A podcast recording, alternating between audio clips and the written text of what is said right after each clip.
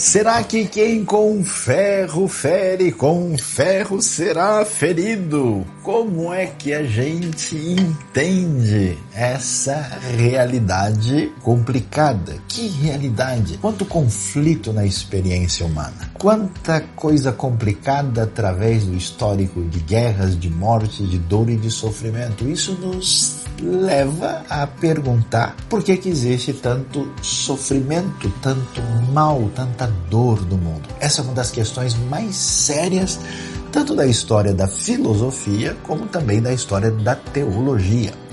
E a grande verdade é que ninguém consegue ter uma resposta racional tão completa sobre a realidade do sofrimento e da maldade neste mundo, na experiência humana. Mas quando a gente reflete um pouquinho mais sobre esse tema, a partir da perspectiva bíblica, tem tanta coisa interessante que a gente consegue entender. Primeiro, a própria Bíblia vai dizer que há uma distinção muito grande entre maldade e sofrimento. De certa forma, todo mundo sofre pela nossa própria condição de criatura, de ser finito.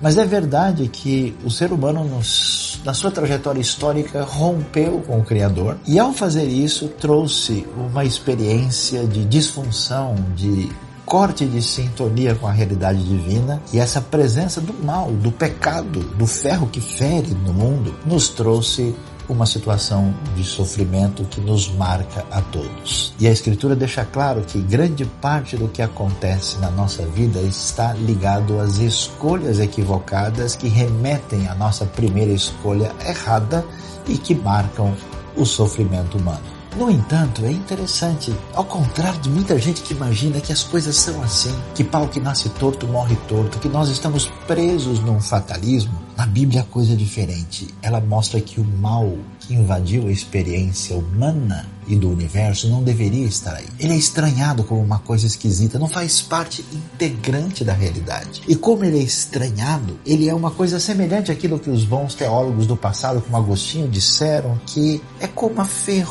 ferrugem que consome o ferro.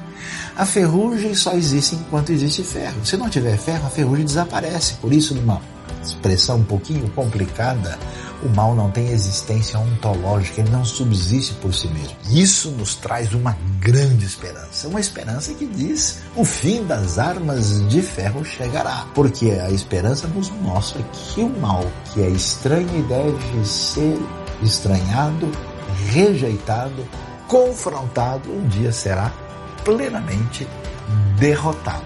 Essa é a esperança de quem entende o problema do mal na realidade das Escrituras.